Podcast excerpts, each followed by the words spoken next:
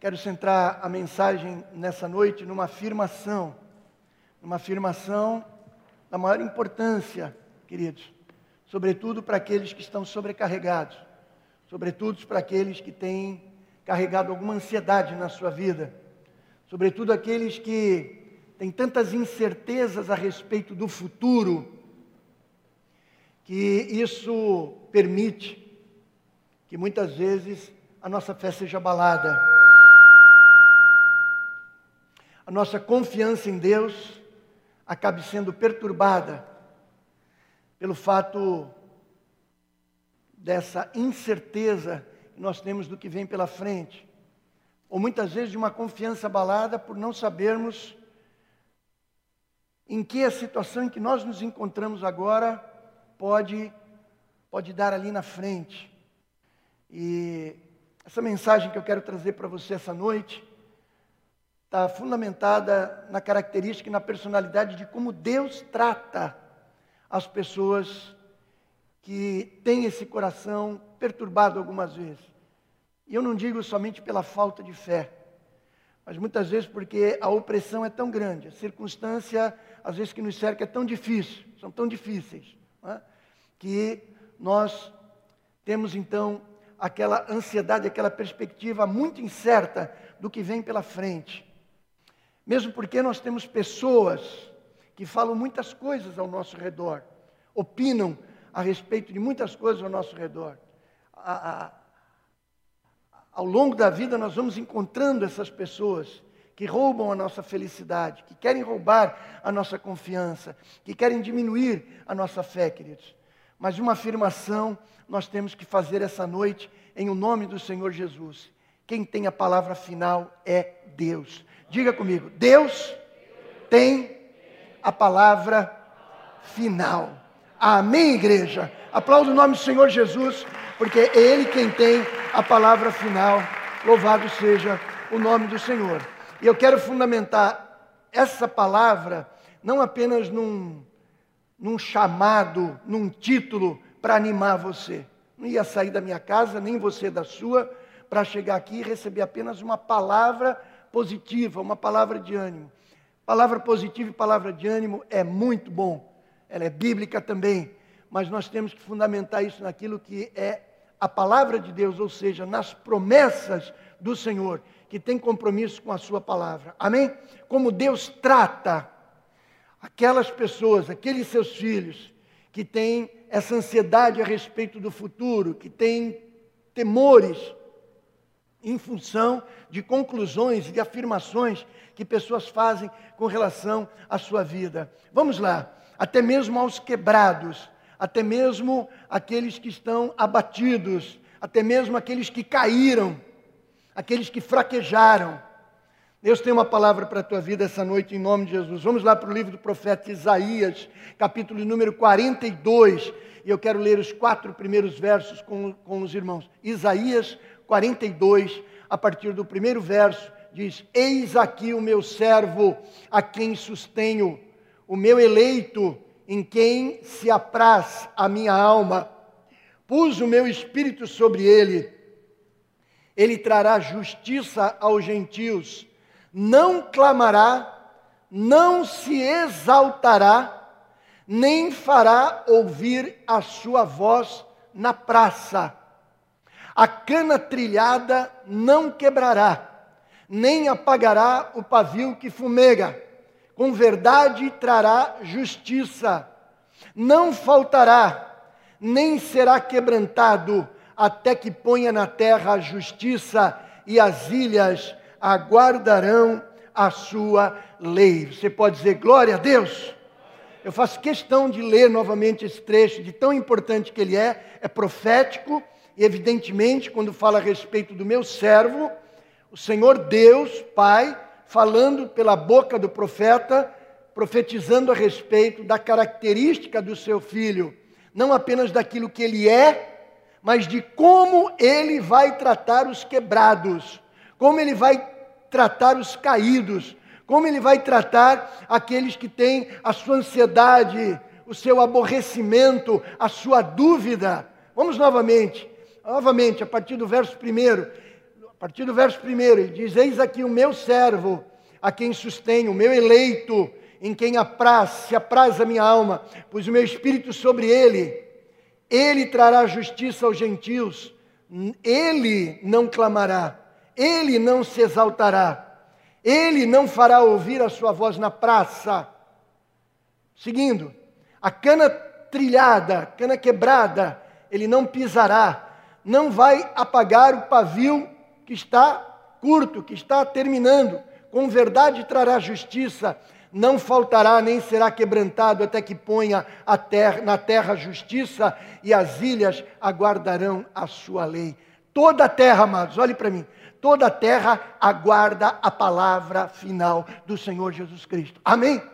Eu espero que em nome de Jesus, depois dessa breve mensagem dessa noite, você possa reafirmar, reafirmar a sua confiança, como tantas vezes você deve ter passado por isso Talvez alguns de vocês aqui ou em casa estejam passando por esse momento de dúvida, de opiniões, de pareceres completamente diversos. Isso traz perturbação, isso movimenta o teu coração, abala a tua alma, queridos. Eu não falo de maneira sentimental, eu falo porque eu já vivi isso muitas vezes na vida, mas você tem que abrir a palavra de Deus, pegar as promessas do Senhor que não passarão jamais, passa céu e terra e a promessa não passa, se apegar nessa promessa que diz que a palavra final é do Senhor. Amém? Eu quero ler também com vocês no Evangelho de Mateus, capítulo de número 12, apenas um verso, o de número 15, Mateus 12, 15. E veja que o texto de Jesus, sabendo isso, retirou-se dali e acompanharam-no grandes multidões e ele curou a todas. Você pode perguntar que conexão tem esse verso de Mateus com o que nós lemos em Isaías. Muito bem, eu vou trazer essa, essa ligação para os irmãos, espero que consiga isso, porque existe. Jesus, sabendo isso, retirou-se dali e acompanharam-no grandes multidões e ele curou a todas. Amém? Você que tem alguma ansiedade, você que está aflito, você que está quebrado, você que está sobrecarregado, até mesmo oprimido. Jesus veio para te dar paz, Jesus veio para te dar segurança, Jesus veio para dizer para você: não se aflija, a palavra final quem dá sou eu. Amém? Curva a tua cabeça e faz a tua oração individual agora, em nome de Jesus. Consagra teus ouvidos, consagra o teu coração ao Senhor, para que você possa receber essa palavra em o nome de Jesus.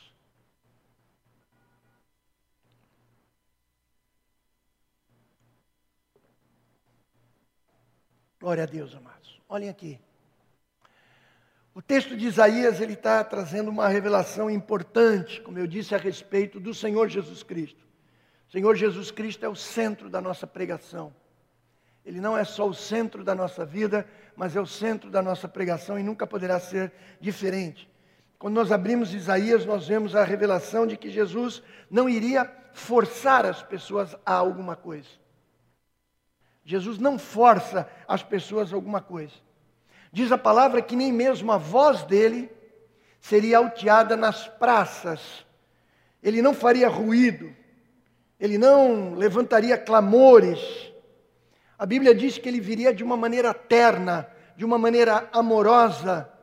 Evidentemente que isso não satisfez as expectativas, como nós temos dito tantas vezes aqui, do próprio povo judeu, que, embora conhecesse essa palavra desde pequenos, decoravam essa palavra desde pequenos, tinham lido a respeito, a respeito das características do Cordeiro de Deus que tira o pecado do mundo, tinham lido tudo a respeito, sabiam tudo, decoravam tudo a respeito do futuro Messias, e ainda assim, eles tinham uma visão, como preguei recentemente, distorcida do Senhor Jesus. Até mesmo seus discípulos, pouco antes da morte do Senhor Jesus, depois de ter vivido três anos, três anos e meio com ele, perguntaram: quando o Senhor vai estabelecer o teu reino? Ainda havia nos seus discípulos aquela expectativa de que Jesus fosse virar de cabeça para baixo o status que a nação de Israel vivia debaixo da opressão do Império Romano, para que Jesus então fosse aquilo que corresponderia às expectativas dos judeus de que ele viria para tirar os romanos do, do poder e dizer: agora quem manda aqui sou eu, e agora quem manda sobre tudo isso aqui sou eu.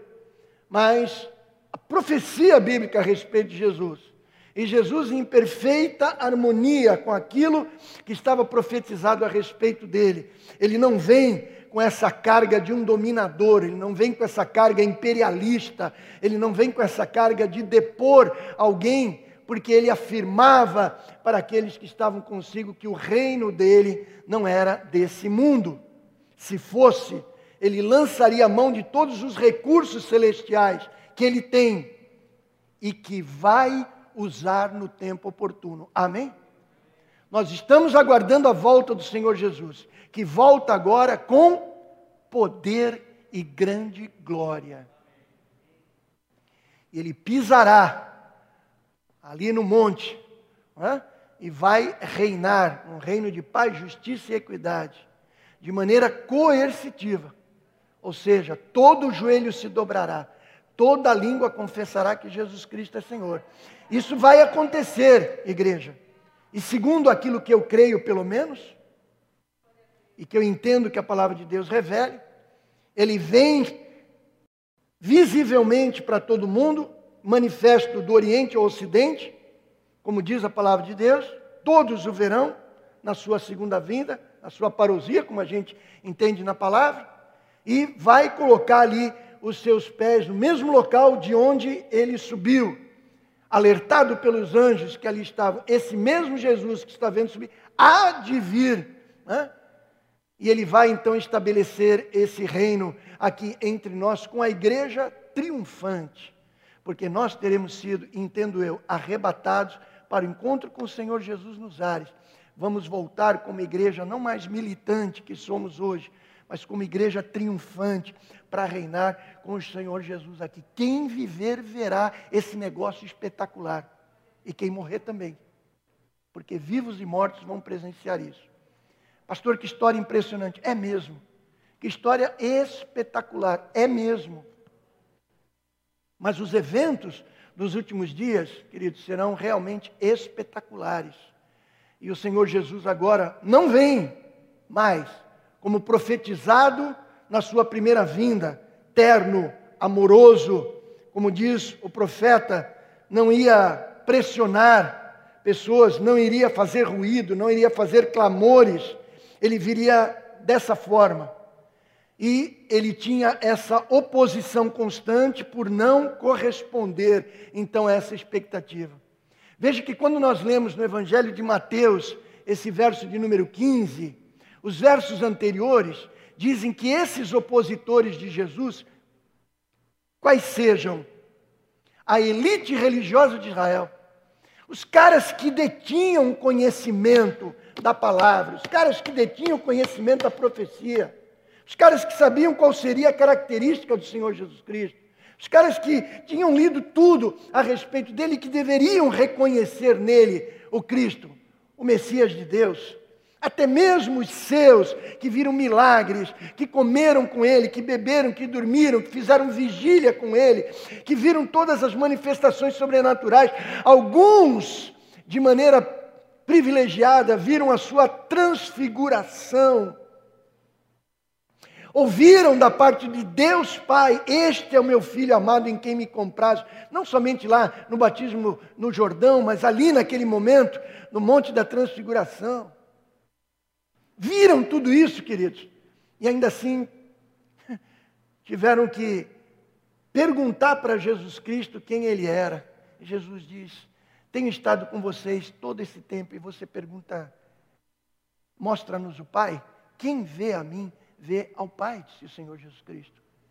Então veja que a dificuldade queridos, que muitas vezes os cristãos têm, os seguidores de Jesus têm, agora eu passo para a nossa própria vida, de ter uma imagem correta, não é? uma imagem exatamente focada e não desfigurada de quem é o Senhor Jesus, de podermos defini-lo como ele verdadeiramente é. Mas enfim, isso tem acontecido durante todo o tempo. E nesse contexto de Mateus, de Mateus capítulo 12, o Os fariseus trazem até Jesus um homem com a mão mirrada de nascença.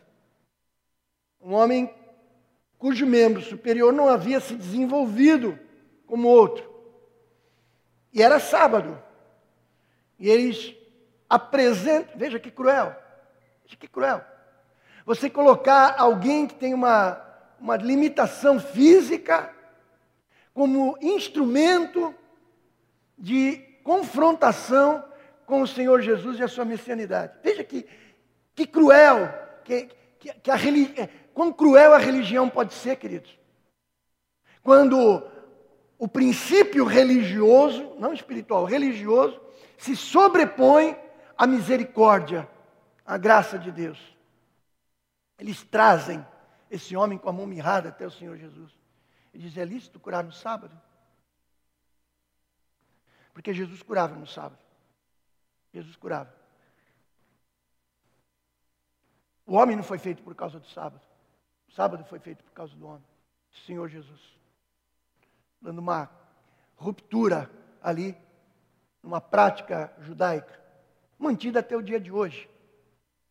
Estávamos lá em Israel a última vez, os elevadores do hotel não tinham ascensorista, e eles eram pré-programados para subir de andar em andar e descer de andar em andar e abrir em todo andar, fechar em todo andar, porque tocar no botão, na botoeira do, do elevador é trabalho e não podia trabalhar no sábado.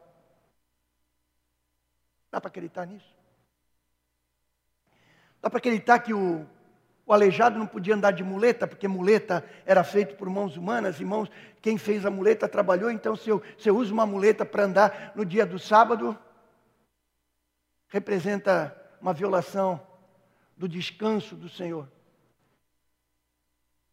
Se sobrepõe à finalidade para o qual ele foi colocado diante de Deus. Mais ridículo ainda, não se comia ovo porque a galinha fez trabalho para pôr o ovo. Parece piada, mas é verdade.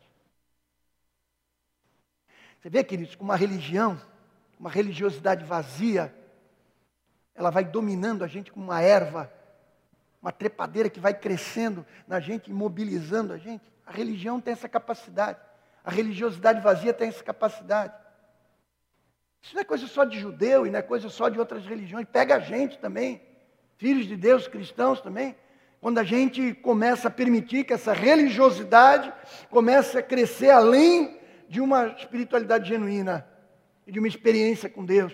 Nossa experiência passa a ser com a doutrina, com a religião, e não com o Deus da doutrina, com o Deus da religação com Ele. É lícito curar no sábado?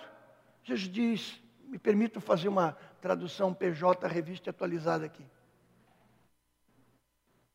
Se a vaca de vocês vai para o brejo no sábado, vocês tiram, não é? Ele falou: se a ovelha de vocês cai num poço no sábado, vocês vão lá e resgatam, não resgatam? Ovelha custa, né? Então vocês tiram. Ele olha para aquele homem e diz: ser curado. E a mão dele volta a ter a mesma função, o mesmo tamanho, a mesma força que tinha antes, no dia do sábado, porque Jesus é Senhor do sábado. Você pode aplaudir o nome do Senhor, amado? Palavra final, palavra final não é da religião. Palavra final não é nem mesmo da sã doutrina que nós temos que seguir, temos que adotar e temos que ter toda a reverência, todo o cuidado e conhecimento. A palavra final é de Deus. Ele é soberano sobre todas as coisas. E a graça dele é maior do que a vida, irmãos. E não tem nada mais que, que, que aqueça o coração de Deus e que volte as atenções de Deus do que para a vida, para a gente. E Isaías está dando uma das características mais, diria que, sob o ponto de vista menos importante, mas belíssimo dessa palavra, até poético, a respeito da pessoa bendita de Jesus, amado. E fala como é que ele agiria no seu ministério terreno, voltado especialmente para os que sofrem, voltados especialmente para os doentes, voltado especialmente para os discriminados, voltado especialmente para as canas quebradas voltado especialmente para os pavios que estão fumegando, querendo apagar, voltado especialmente para aqueles que têm alguma vergonha pessoal e que têm medo de que seu nome seja colocado na praça pública para todo mundo, para sua vergonha. Ele diz: Ele vem e não vai pisar a cana quebrada. Ele vem não vai apagar o pavio que fumega. Ele vem e não vai expor em praça pública a vergonha dos outros. Esse é o nosso Senhor Jesus Cristo. E amados, Jesus não é só diferente dos judeus que faziam isso. Jesus não era, só era diferente dos judeus que pisavam aqueles pecadores e na praça pública levantava suas mãos: Graças te dou, Deus, que eu não sou como esse, porque eu frequento a tua casa todos os dias, eu dou o dízimo de tudo que eu recebo, as minhas esmolas vão para os necessitados. Graças te dou que eu não sou como aquele. E aquele que estava lá, o pecador rejeitado, pecador mesmo, pecou mesmo. Aquele que nada merecia, nada merecia mesmo. Senhor, tem misericórdia de mim.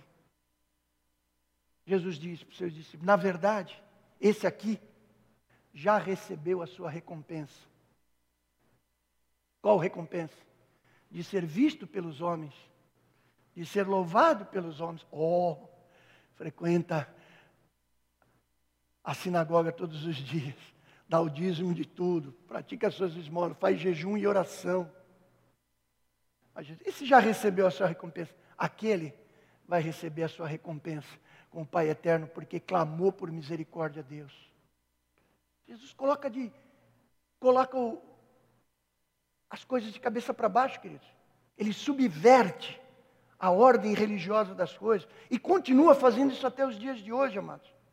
E nós temos que tomar muito cuidado. Falei isso de manhã. Quem não ouviu, por favor, escute depois. Falei isso de manhã.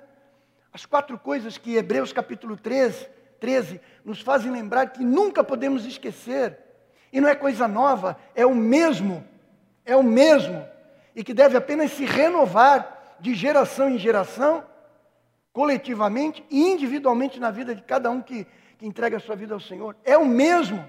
Jesus não vem trazer novidade, mas o novo de Deus é a renovação, é a ressignificação, é a reafirmação daquelas verdades centrais da fé cristã. Amém, amados?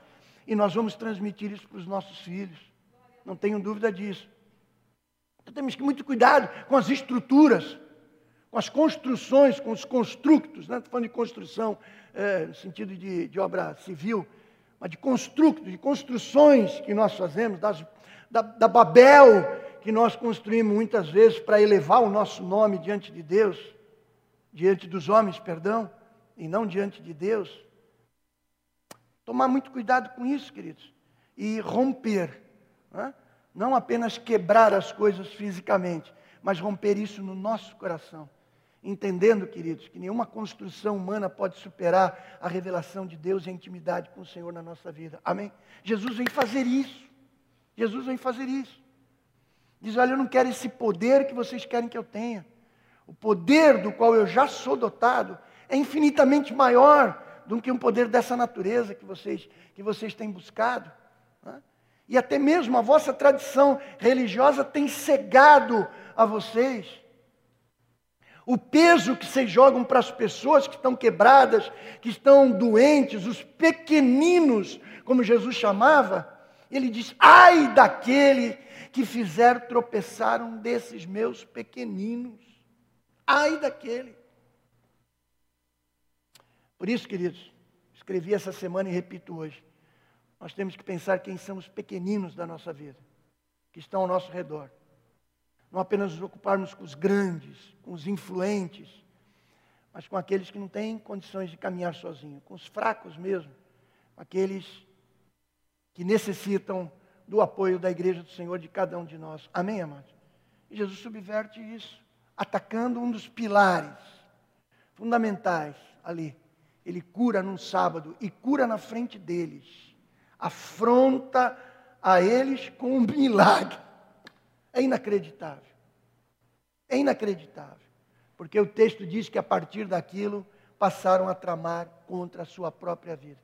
O cara foi curado. Sujeito com uma mão inútil, inutilizada.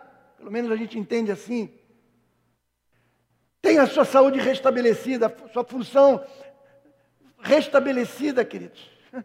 Mas a misericórdia de Deus, o ato milagroso da cura de alguém, não é a coisa mais importante ali. Era confrontar Jesus, era manter a religiosidade, era manter os princípios dos quais eles acreditavam. E que incrivelmente tinha até fundamento na palavra de Deus. O que nos leva a entender quanta gente usa a palavra de Deus com objetivos diferentes daquele para qual essa palavra foi escrita. Muito cuidado com isso, queridos. Nós encontramos aqui então o Senhor Jesus curando naquele momento o homem de mão ressequida, não queria vingança nenhuma, nenhuma dos judeus. Não se preocupou ali, queridos, em fazer um discurso para aqueles homens ali teológico, ou então é, fundamentando ah, aquilo que era de fato a verdade, não, ele simplesmente declara a cura daquele homem. Não aparece anjos ali, não aparece fogo ali naquele lugar, a ira de Deus não se manifesta de maneira tremenda, porque a palavra a respeito de Jesus, profetizada a respeito de Jesus, e uma das passagens eu li aqui em Isaías, fala exatamente isso. Jesus vem de maneira terna, Jesus vem de maneira amorosa, não exporia a vergonha de ninguém, nem dos fariseus em praça pública. Porque ele mesmo diz: Eu não vim senão para as ovelhas perdidas da casa de Israel. Você pode se surpreender em eu te dizer essa noite que Jesus não veio essencialmente para os gentios. Não veio, não veio. Ele era o cumprimento profético do Messias para Israel. Ele vem para Israel. Mas diz a Bíblia que os seus não o receberam. E ele diz: Eu tenho outras ovelhas que não são desse aprisco. A elas também me interessa alcançar. Mas ele mesmo não faz viagens missionárias para atingir gentios. Não faz. Ele se concentra com a nação de Israel, porque ele era profetizado para a nação de Israel. Naturalmente que depois da sua ascensão, ele aparece para o apóstolo dos gentios Paulo. Ele aparece para Pedro, entre aspas e manda que ele fosse até a casa de um gentio. E aí, a partir de Atos 8, Atos 10, nós vemos a ação do Espírito Santo de Deus alcançando aqueles não-judeus, com muita resistência ainda de Tiago, meu irmão de Jesus, de João e de Pedro na igreja de Jerusalém. Com muita resistência, Paulo pregava aos gentios resistência dos apóstolos que estavam ali colocados na igreja de Jerusalém e que certamente, ainda na cabeça deles, entendiam que Jesus tinha vindo para os judeus, que de fato veio, mas somente para eles. Até o Espírito Santo começar a dar canelada neles, para que eles entendessem de maneira mais plena a mensagem do Senhor Jesus que queria alcançar toda a humanidade. Você entende isso? Diga amém. Então veja, queridos, que não foi fácil para aqueles homens ter uma visão clara da, da, da, da, mensagem do Senhor Jesus Cristo. E aí nós vemos aqui, nesse, nesse verso de Mateus capítulo 12,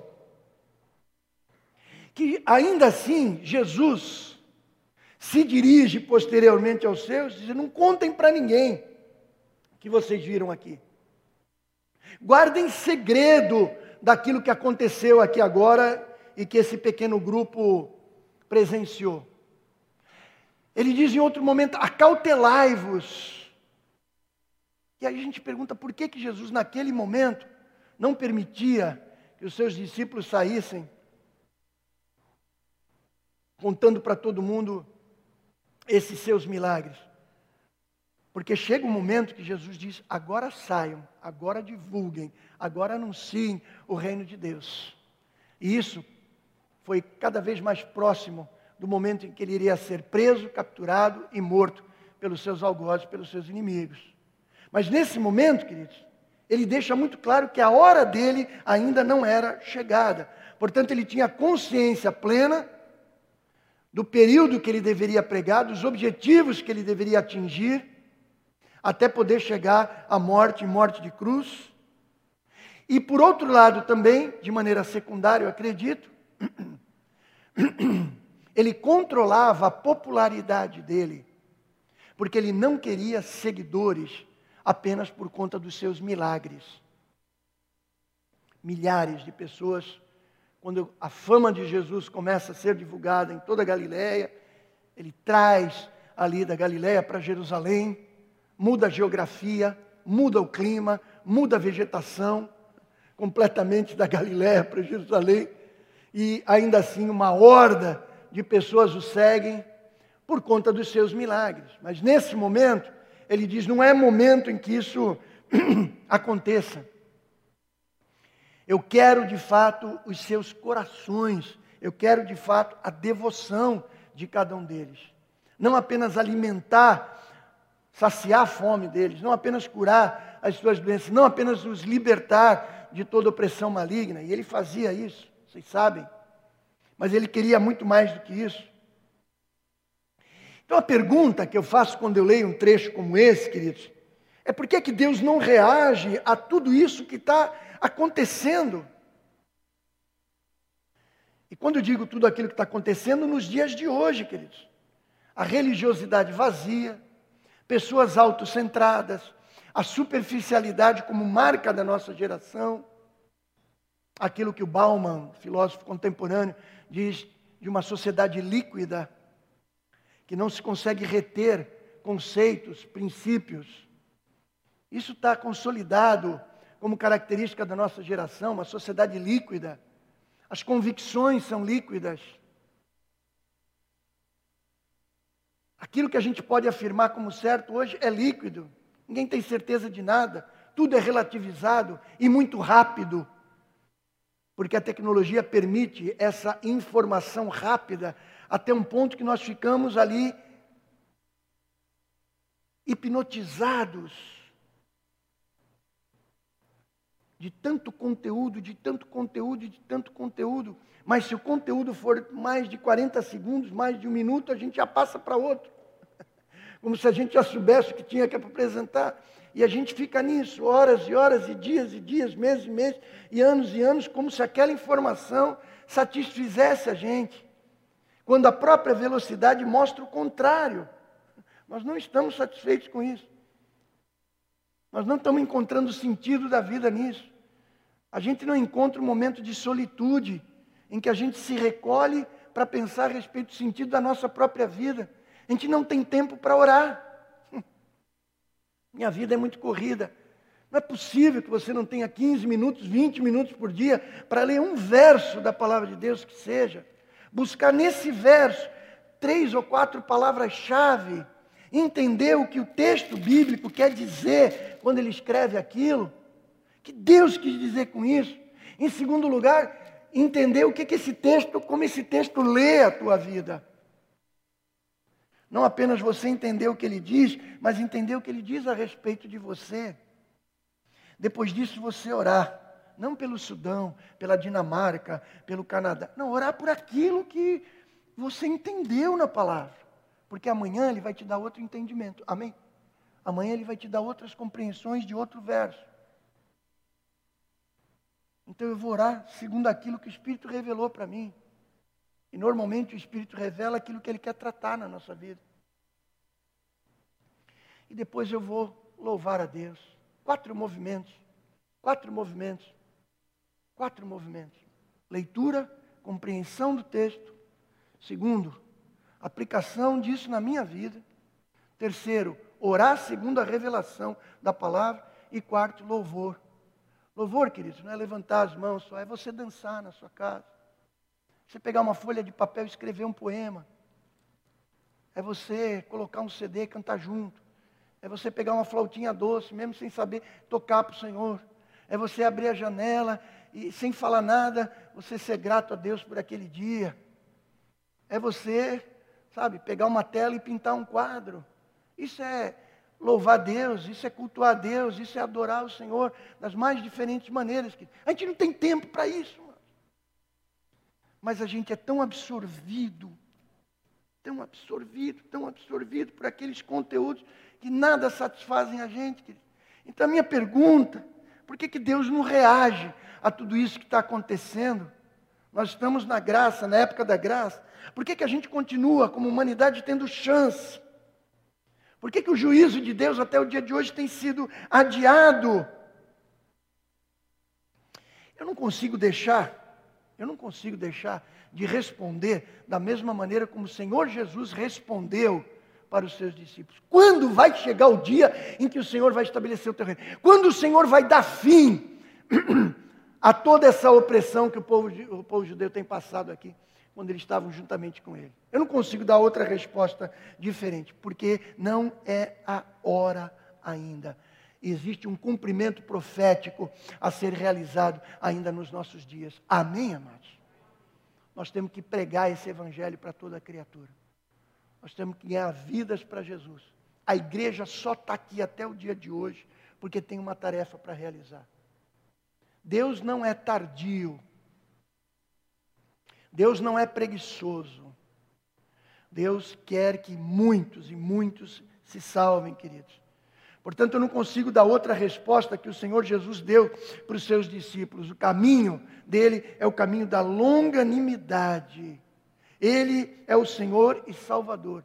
Eu não vou esmagar a cana quebrada. Meu negócio não é esmagar, meu negócio é levantar. Meu negócio não é apagar, meu negócio é acender. Meu negócio não é expor a vergonha pública, meu negócio é dar honra para a vida das pessoas. Isso que Jesus continua dizendo no dia de hoje. Você pode aplaudir o nome do nosso Salvador? Faça isso. É isso que ele está dizendo até hoje. Essa palavra profética não foi lá só para o passado, é para o Senhor Jesus no dia de hoje. Essa cana que a Bíblia diz, essa haste, esse caulioco, é aquilo que vive em áreas alagadiças, junto das águas. Eu tenho contato com a cidade de Registro, eu dei aula lá no Instituto Federal é, durante um tempo, no ano de 2015. Fiquei lá e junto ao rio Ribeira, junto ao rio Ribeira, nós temos essas canas aqui. E a comunidade japonesa colhe aquilo tudo e tem as suas fábricas ali em registro, várias delas eu sempre visitava, né? E eles fazem aquelas esteiras de praia, conhece? Aquelas antigas que a gente usava antes, aquelas esteirinhas que a gente chama. Eu uso um, um chinelo desse em casa, daquela esteirinha feita pelos japoneses, lá uma delícia pisar naquele negócio, né? É bacana. Isso aqui é essa cana que nós temos aqui também é, nesse nosso país. É flexível. Os ventos, as chuvas fortes, né? balançam aquilo. Mas, queridos, por mais flexíveis que elas sejam, dependendo do esforço que se faz, tem momentos que ela rompe, ela quebra a sua lateral, a sua seção é fina. E dependendo do esforço, né, como você pise nela, ela quebra. O que é a sociedade de hoje, amados? Por mais tecnológica que ela seja, ela é uma cana. Ela é flexível, ela se adapta muito, mas ela é frágil. Se você fazer uma opressão, pisar nela, ela quebra. Nós temos muita gente quebrada nos dias de hoje, queridos no meio da multidão, a gente pergunta: onde é que está Deus? Onde é que está Deus nas escolas, nas faculdades, nos tribunais, nas instituições públicas? Há justiça nos nossos tribunais? Há educação nas nossas escolas? O pessoal critica muito a, a ministra Damares, que já, pegou, já pregou aqui conosco, né? Não faz muito tempo. Ela é meio alterada, né? Agitadona e tal. um pouco exagerada. Mas uma das professoras aqui da igreja me trouxe um livro da rede pública de ensino, falando a respeito de posições sexuais do papai e da mamãe para criança de 4 e 5 anos de idade. Foi a Damares que falou e gravou esse vídeo, que muitas vezes é deturpado aí por, pelos críticos dela. Isso é uma realidade no dia de hoje. Por que, que uma criança de 4, 5 anos de idade tem a aprender com posição sexual? Aí eu posso achar que essa é a forma de educar sexualmente uma criança? Bom, alguns acham que é, né? A gente fica se perguntando, onde é que Deus está nas instituições? Onde é que Deus está nas escolas? Onde é que Deus está nas faculdades? Eu entrei no submundo na faculdade. De cabeça, na faculdade. Não oferecia nenhuma resistência a esse tipo de prática dentro do próprio prédio da instituição. Aquilo que a Bíblia chamaria de um mundo de impiedade. A impiedade significa zombaria de Deus. Relativização, relativização de tudo aquilo que é princípio. Não apenas religioso, mas princípio espiritual, que envolve as nossas vidas. Muito bem, o ambiente onde Jesus estava, de Israel, governado por Roma, era um ambiente de opressão também, tanto da parte administrativa, através de impostos escorchantes. E isso não foi, isso não foi somente uma característica do Império Romano. Na Bíblia, se você for pegar, por exemplo, o reino de Salomão, é o homem de Deus, é verdade. De Davi. Um dos caras que mais oprimiu o povo com impostos. Impostos quadruplicados. Pouco se prega a respeito disso. Mas Salomão oprimiu o próprio povo com impostos escorchantes também. E quando Jesus vem e se levanta contra tudo isso, e até mesmo quando é pressionado, quando é pressionado pelo império para pagar imposto, imagina que, que tipo de renda que Jesus tinha, né? Não tinha nem onde deitar sua cabeça. Mas é claro que ele tinha principalmente mulheres que mantinham o seu ministério, aquilo que era necessário para a subsistência deles. Ele disse, Pedro, pega um peixe lá, Pedro pega um peixe, vai buscar o imposto lá. Pedro abre a boca do, do peixe, encontra ali uma de dracma e, e paga, o, paga o imposto que era devido para o Império Romano. Senhor Jesus Cristo. Jesus se levanta contra isso, a ponto, a ponto de Tiago, posteriormente, quando escreve a sua carta, dizer que a religião pura e verdadeira é assistir os órfãos e as viúvas na sua necessidade por conta que a opressão, especialmente para as viúvas, mulheres sem marido, tinham direito algum. E algumas pessoas ainda dizem que o cristianismo, que a tradição judaico-cristã é responsável por todas as mazelas da sociedade ocidental contemporânea. Isso é, um, isso é uma, além de uma grande mentira, é, é uma estupidez falar algo disso. Não houve ninguém que dignificou a mulher mais do que o Senhor Jesus Cristo, amados. O que fizeram com o cristianismo nesses séculos passados é outra conversa. Agora, a palavra de Deus, o Evangelho, a, a, pessoa bendita de Jesus dignificou a mulher, o Evangelho dignifica a mulher como nenhum outro. Mas o que é essa sociedade hoje? Então, na época de Jesus, viúvas e órfãos oprimidos, humildes, ridicularizados, em um ambiente de total corrupção, queridos. Hipocrisia, pecado desenfreado. Essa era a característica da sociedade imperialista romana e da religiosidade judaica, que deram as mãos um com o outro, se odiando, querendo o fim um do outro, mas se juntaram num amálgama impossível e que acabou dando no que deu, vocês sabem que aconteceu tudo isso. Então nós somos uma sociedade quebrada, queridos. Estou sendo pessimista, apenas lançando um olhar para aquilo que a gente vive, não apenas na época de Jesus, por isso que eu estou fazendo essa relação de Isaías 42 com Mateus capítulo 12, porque os exemplos bastam. Psicólogos hoje tratam da depressão, o mal do século. Em 2025, segundo a Organização Mundial de Saúde, se você confia na OMS, naturalmente, vai ser a doença mais incapacitante de toda a humanidade vai ser a depressão. Distúrbios sendo tratados por psiquiatras, agonia mental sendo tratado por terapeutas, assédio de toda natureza, até espiritual, sendo tratado por assistentes sociais, materialismo sendo tratado por conselheiros. Mais do que nunca a gente está vivendo isso. Mas Jesus disse: Eu não vou apagar o pavio que fumega. Você pode dizer glória a Deus? Jesus olha para tudo isso como uma cana quebrada. Jesus olha para tudo isso como uma torcida que fumega, como diz o texto. Pavios que estão ardendo lentamente né? e que estão prestes a se apagar. Isso atinge as nossas vidas, queridos. Pessoas que são verdadeiras canas quebradas no nosso meio. Pessoas que pecaram, pessoas que erraram gravemente. Pessoas que não estão com perspectiva de vida. Pessoas que estão passando por crises financeiras tremendas.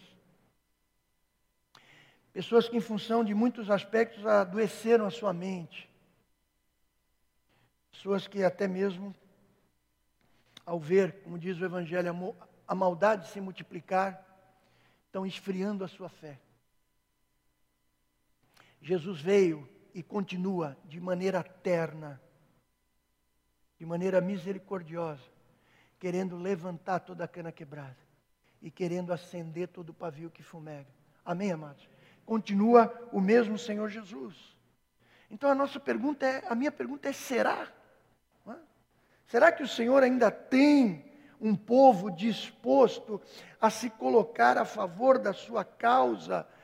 Será que o Senhor encontra um povo que está disposto ainda a levantar o seu nome dentre todas as pessoas? A pergunta é: conforme a Bíblia nos garante que se vai haver esse remanescente fiel, disposto a reacender a chama do Senhor, porque Jesus vai levantar as canas quebradas, Jesus vai acender o pavio que fumega, Jesus vai dar uma rede de proteção para aqueles que têm receio que o seu nome seja exposto, a sua vergonha seja exposta na praça pública, através da igreja, através de nós, amados. Nós vamos levantar as canas quebradas. Nós vamos acender o pavio que está fumegando.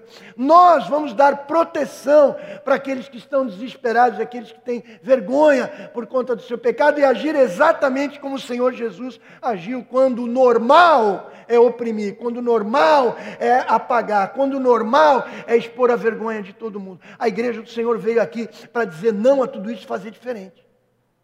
Tenho nenhuma dúvida disso. Vai fazer isso através da igreja do Senhor Jesus Cristo. Nós estamos vivendo aquilo que nós chamamos de tempo da graça. tempo da graça para a gente? Sim. Tempo da graça foi revelado para nós, mas através de nós, a graça de Jesus, a misericórdia de Jesus ser revelada para as outras pessoas também. Por isso, a igreja do Senhor está aqui até o dia de hoje. A graça de Deus como um favor acrescentado e a misericórdia de Deus como a revelação da paciência, da longanimidade do Senhor Jesus Cristo. Então nós estamos num tempo de graça e de misericórdia, que é a causa de eu e você não ter sido consumidos até o dia de hoje. Ou nós estamos nos colocando que nem os judeus se colocavam naquela época, como privilegiados diante de Deus, que de fato eram mas que não usaram da prerrogativa do seu privilégio, como menina dos olhos de Deus, para dar cumprimento ao chamado da, da nação de Israel, que é ser luz para as nações. Estamos fazendo a mesma coisa? Temos o privilégio de sermos salvos, de ser habitação do Espírito Santo de Deus, e vamos nos encastelar, nos cristalizar, gozando desse privilégio, esquecendo a razão do nosso chamado. Como eu disse de manhã da nossa vocação ministerial, que não é ficarmos em quatro paredes, mas é que é sairmos daqui e abençoar as vidas.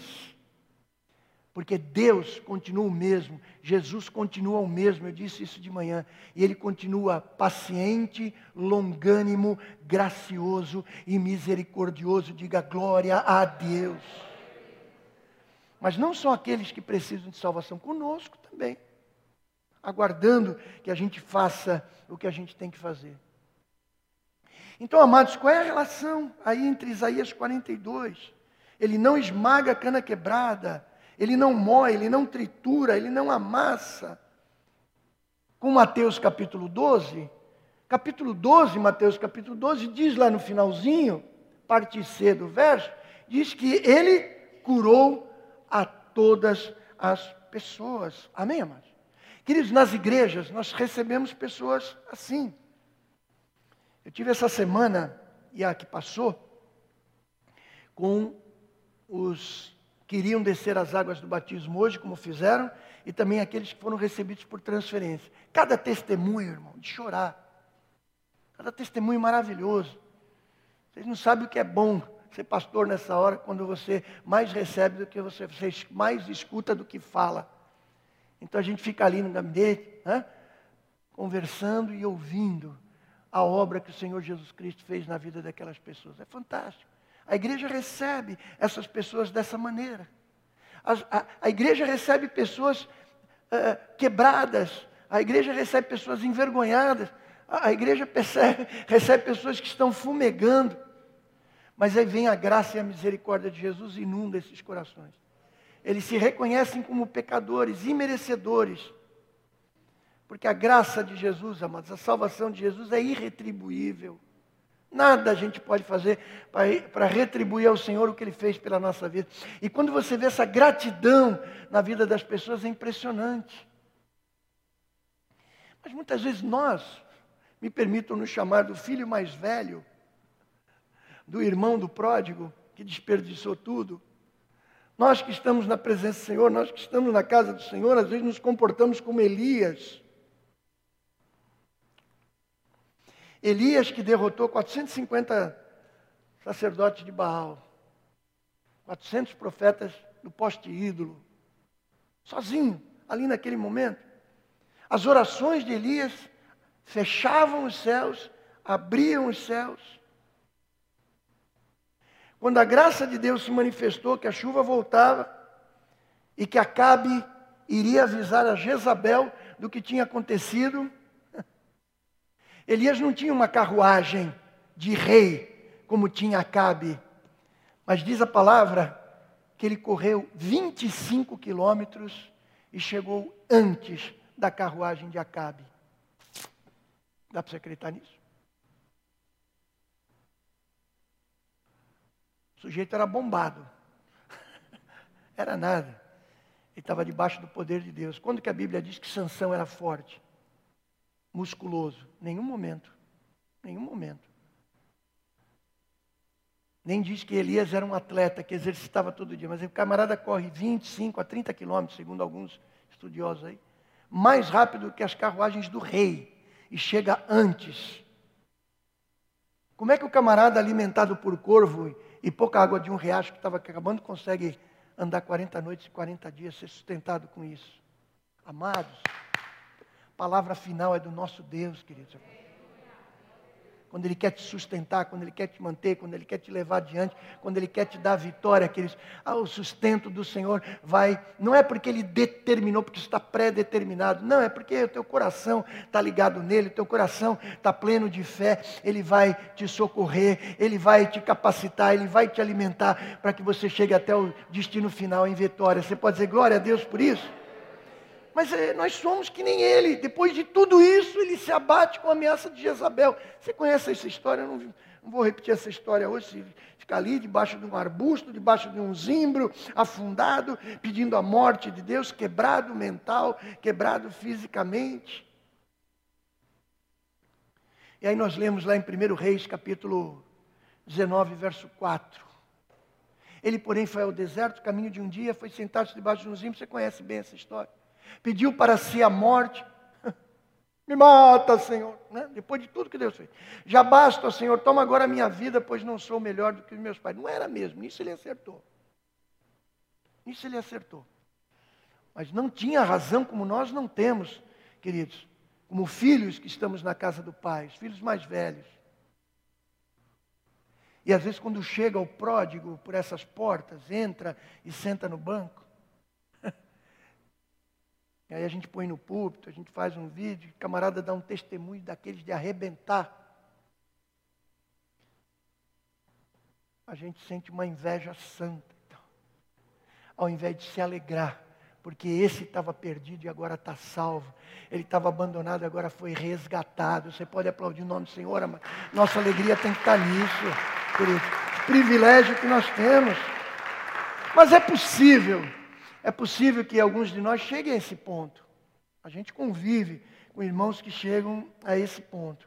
Eu busquei ao Senhor, na presença do Senhor, e mesmo assim me veio essa provação tremenda pela qual eu estou passando. Aí você fica vulnerável, teus pensamentos começam a te condenar, você deita, dorme, e você não tem muita coragem de pedir a morte, mas no fundo, no fundo, às vezes até alguns queriam.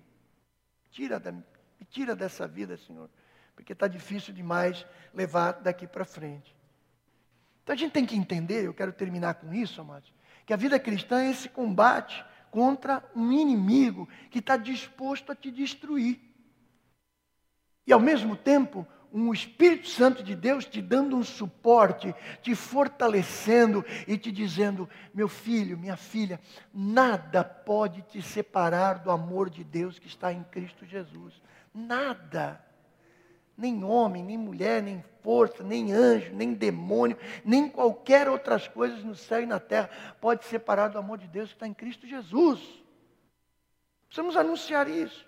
Então, nesse momento, a nossa consciência vai dar uma surra na gente com essa palavra que nós conhecemos e que precisa se tornar realidade na nossa vida uma palavra para cana quebrada. Eu tenho a palavra final na tua vida, meu filho e minha filha. Uma palavra para o pavio que está fumegando. Eu tenho a palavra final na tua vida, meu filho. Confia. Uma palavra que aquele, tem, aquele que tem medo de ser exposto na sua vergonha. Eu tenho a palavra final na sua vida. O Senhor Jesus está dizendo: você não vai ser esmagado. Diga glória a Deus. O Senhor Jesus está dizendo para você: você não vai ser apagado. Diga glória a Deus. O Senhor Jesus está dizendo: eu te protejo, eu vou criar uma rede. O apóstolo Paulo diz, está me vindo isso agora, aos Filipenses, que a paz de Cristo guardará os vossos sentimentos e os vossos corações em Cristo Jesus. O texto original de Paulo diz que ele vai colocar sentinelas. É isso que Paulo quer dizer no texto original. Sentinelas ao nosso redor, para nos dar essa proteção, para que você não seja envergonhado. Diga glória a Deus por isso. Essa é a palavra final do Senhor, amados. 1 Reis, o verso, capítulo 19, o verso 11 agora, ele, porém, foi e Deus lhe disse: sai para fora. Na verdade, se a gente pudesse fazer uma versão aqui mais popular, Deus disse: para com esse negócio, Elias. Ou se Deus não falasse nada, ele pega Elias pelo colarinho. Vai para fora, Elias. Deus nem faz consideração com o que ele falou. Não há nenhuma menção. Eu não estou dizendo que Deus desprezou o que Elias falou, mas ele nem faz menção daquilo. Põe-te nesse monte perante o Senhor. Beira do monte. Escarpado. Sozinho. Estava numa caverna, Deus o traz para fora. Veja a prefigura do Senhor Jesus Cristo aí. Como ele age nos dias de hoje. Com aqueles que são seus filhos. Eis que passava o Senhor. Como também um grande e forte vento que fendia os montes a vontade de chorar quando eu leio esse texto, eu acho maravilhoso esse texto. Viaja comigo nesse texto, viaja. Eis que passava o Senhor, como também um grande e forte vento que fendia os montes. Se imagina ali, meu brother. E quebrava as penhas diante do Senhor. Porém, o Senhor não estava no vento. E depois do vento, um terremoto. Tremeu a base de onde ele estava. Tremeu. Tudo tremeu. Mas o Senhor também não estava no terremoto. Pode seguir, meu irmão. Tem mais? Pode seguir. Pode seguir. Verso 12. E Deus lhe diz: E depois do terremoto, um fogo. Porém, o Senhor também não estava no fogo. E depois do fogo, o que, amados? Manso e delicado. Alguém como eu, é tão velhinho como eu, tão tiozão como eu, que cantou aquele hino no passado. Manso e suave, Jesus convidando, chama por ti e por mim. Não lembro mais.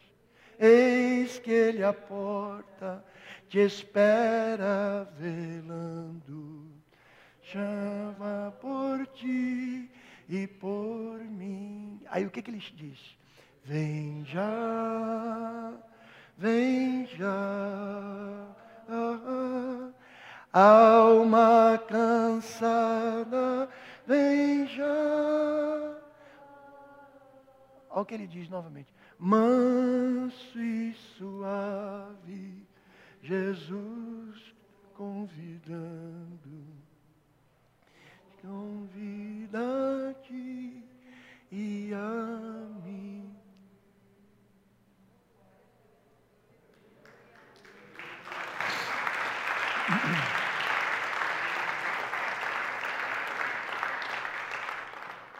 Teve fogo, teve ventania, teve terremoto, mas Deus não estava nessa zoeira.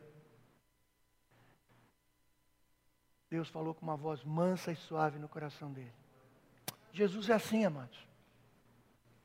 Jesus é assim. Ele não expôs o homem de mão mirrada.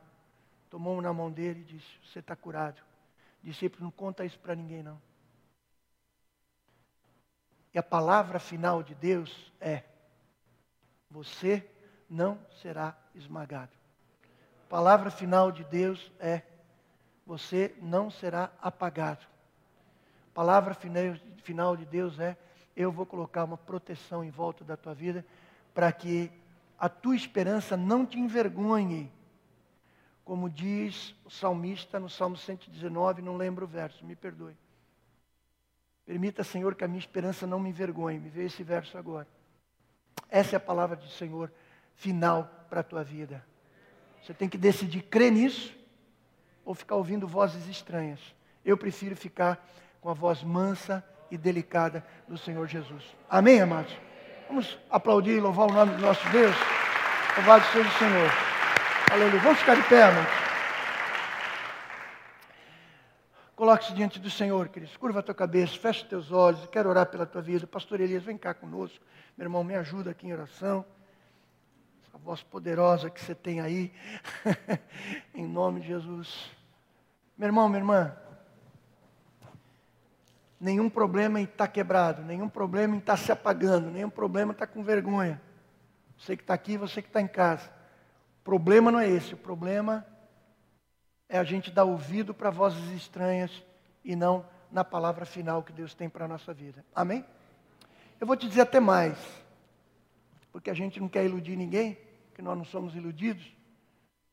Muitas vezes a resposta de Deus não vem imediatamente, não. Como não veio na vida de muitos homens de Deus. Aliás, o capítulo áureo de Hebreus, o capítulo de número 11, né, diz que esses homens caminharam na fé sem ver a sua esperança tendo cumprimento. Por isso, diz o texto, que nós estamos rodeados de tão grande nuvem de testemunhas. E não são só as testemunhas visíveis que nós temos entre nós, mas há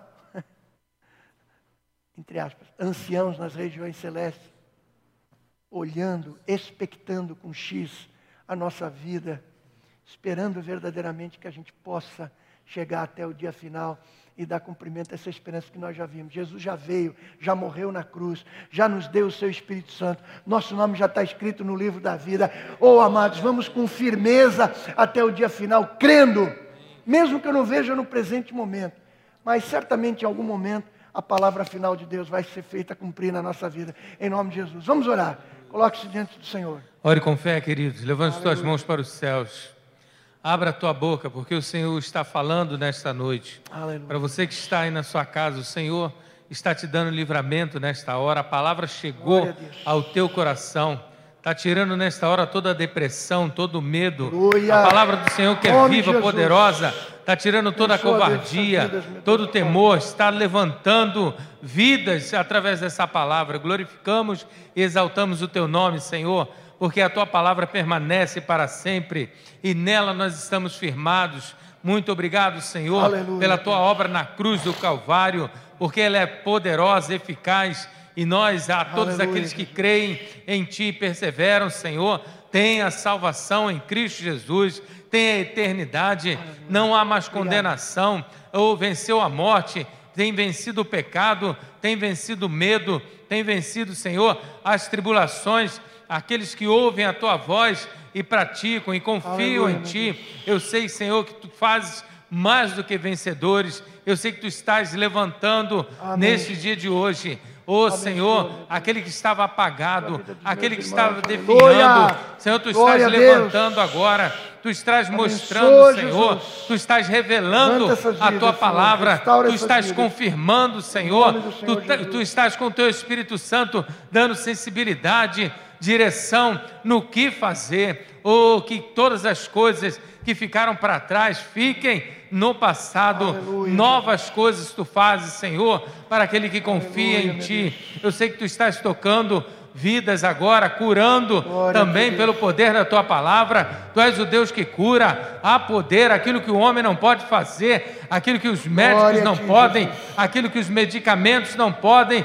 Tu podes, Senhor, e eu sei que Tu estás Glória curando agora vidas aqui neste lugar, nos lares, em todos aqueles que nos ouvem, Senhor. Eu creio que há poder no Teu nome para salvar também, para libertar Aleluia, dos vícios. Tu estás tirando agora o vício, o desejo, Senhor. Tu estás colocando agora novidade de vida em corações agora. Oh, Pai amado, Amém, pessoas que estão Deus. abraçando agora a tua palavra, que ouviram, estão dando ouvido e essa semente vai germinar, vai crescer, vai produzir vida e vida em abundância. Muito obrigado, Senhor. Aleluia. Nós oramos, confiamos e veremos testemunhos desta palavra em nome de Jesus. Em nome de Jesus. Amém.